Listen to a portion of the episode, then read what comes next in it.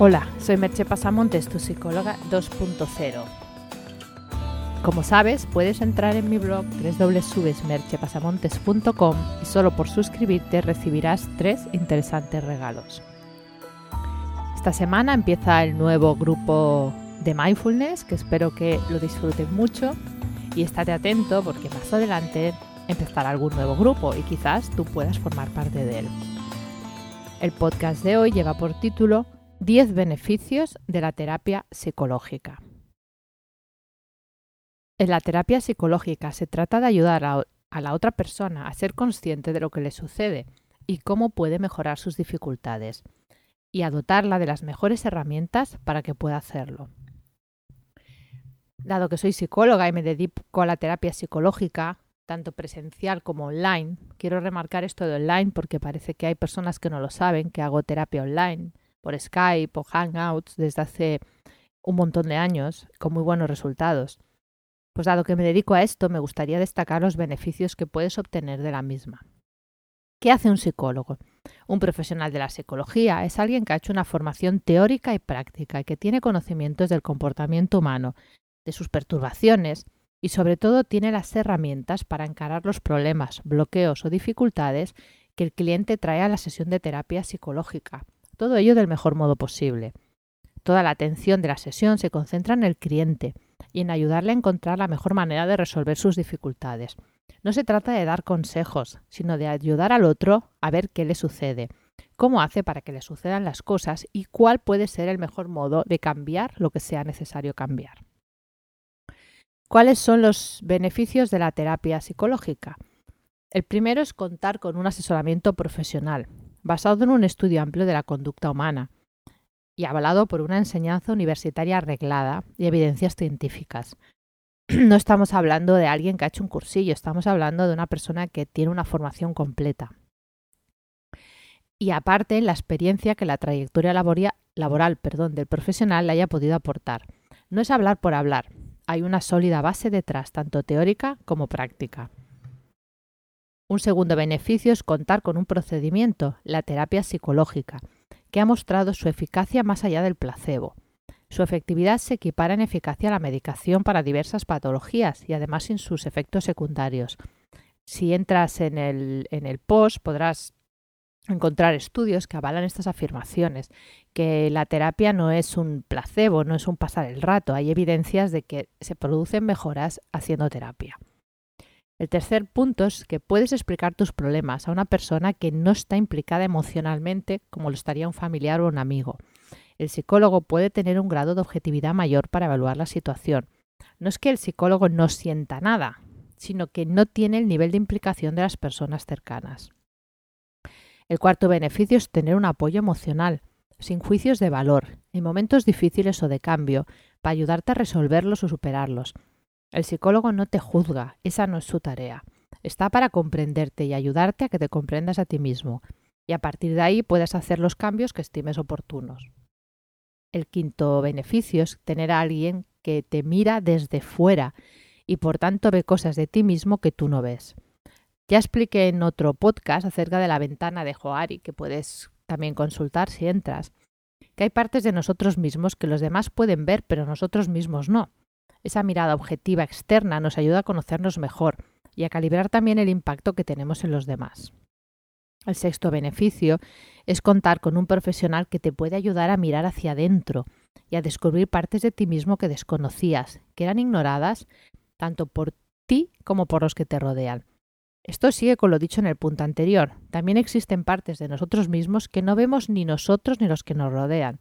Y una mirada experta te puede ayudar a descubrir esas motivaciones más profundas y poder, por tanto, obrar en mayor consonancia contigo mismo. El séptimo beneficio es resolver los problemas o hacer los cambios más rápidamente. Porque a veces no es que tú no vayas a poderlo resolver por ti mismo, que podrías, sino que ese camino va a ser muy largo. Y además uno de los problemas más frecuentes es bloquearse, quedarse anclado en una situación y no saber cómo salir de ella. La terapia psicológica es una buena ayuda para desbloquear esas situaciones y buscar alternativas para avanzar. El octavo punto es que te ayuda a encontrar tu verdadero camino. Todo ese proceso de autoconocimiento que logramos en la terapia psicológica favorece el hecho de saber qué es lo que realmente queremos y por tanto poder poner los medios para lograrlo. Conseguimos tener una vida más congruente con nosotros mismos. El noveno punto es tener cerca una voz sincera que te dirá lo necesario e imprescindible aunque no te guste oírlo. Una de las cosas más difíciles de gestionar es decirle a los demás cosas que no quieren escuchar o que les resultan dolorosas. Se supone que es algo que los buenos amigos deberían hacer. Pero todos sabemos que muchas veces no lo hacen. Nosotros mismos no lo hacemos por miedo a dañar al otro o a tener un conflicto. El psicólogo puede hacerlo porque de algún modo al entrar en terapia y abrirte hacia él, le has dado permiso para decirte la verdad, toda la verdad, aunque duela y porque al no estar directamente implicado sabe que te da su opinión más sincera. Está en una posición privilegiada para poder ejercer ese rol de Pepito Grillo, ese famoso personaje del cuento de Pinocho. Y el décimo punto es tener la certeza de que todo lo que le explicas es confidencial. Puede parecer baladí, pero teniendo en cuenta la de veces que explicas algo que acaba convirtiéndose en un secreto a voces Tener la seguridad de que lo que estás contando quedará entre tú y el profesional es un gran punto a favor. ¿Tiene alguna contraindicación la terapia? En principio no existe ninguna contraindicación para hacer terapia. Lo único que puede sucederte es que no obtengas los resultados que esperabas, nada más. O que tengas que acudir a más de un profesional para dar con el estilo de terapia y la persona con la que te sientas cómoda. Entonces, ¿por qué la gente va tan poco a terapia? Puedes estar preguntándote el motivo de que si todos son ventajas, ¿por qué parece que la gente acude poco a terapia? Lo primero que te digo es que acude más de lo que puedes pensarte, pero no lo cuenta. Aunque hemos avanzado mucho, todavía hay muchas personas en las que hay una percepción negativa del hecho de ir a terapia. Ideas de que eso no es para locos, gente que está muy mal, raritos, o simplemente personas flojas que no saben resolver sus problemas solas por decirlo alto y claro, todo eso son bobadas. Hacer terapia no significa nada de eso.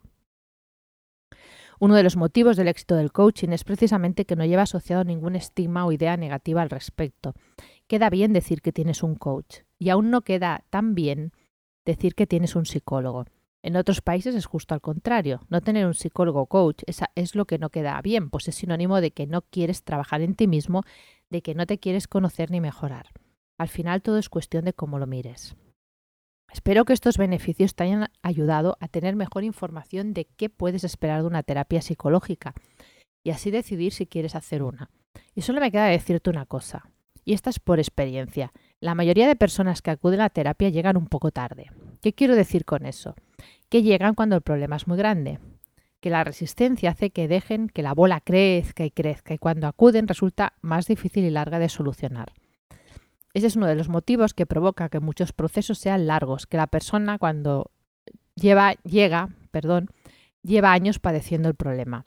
Por eso yo soy partidaria que cuanto antes mejor, pues así no damos tiempo a que se compliquen las cosas. Y además, como te he dicho, hoy en día puedes beneficiarte de las sesiones online que te facilitan mucho el poder acceder a los procesos terapéuticos vivas donde vivas y sea cual sea tu horario. Así que dicho todo esto, te dejo con dos preguntas. ¿Has hecho alguna vez un proceso terapéutico? ¿Te animarías a hacer uno? Hasta aquí el podcast de hoy. Ya sabes que puedes encontrar más información sobre mis servicios online de psicoterapia y coaching en www.mechepasamontes.com, los cursos online que también tengo y links a más información sobre lo que hemos hablado en el podcast. Te espero en el próximo podcast. Bye bye.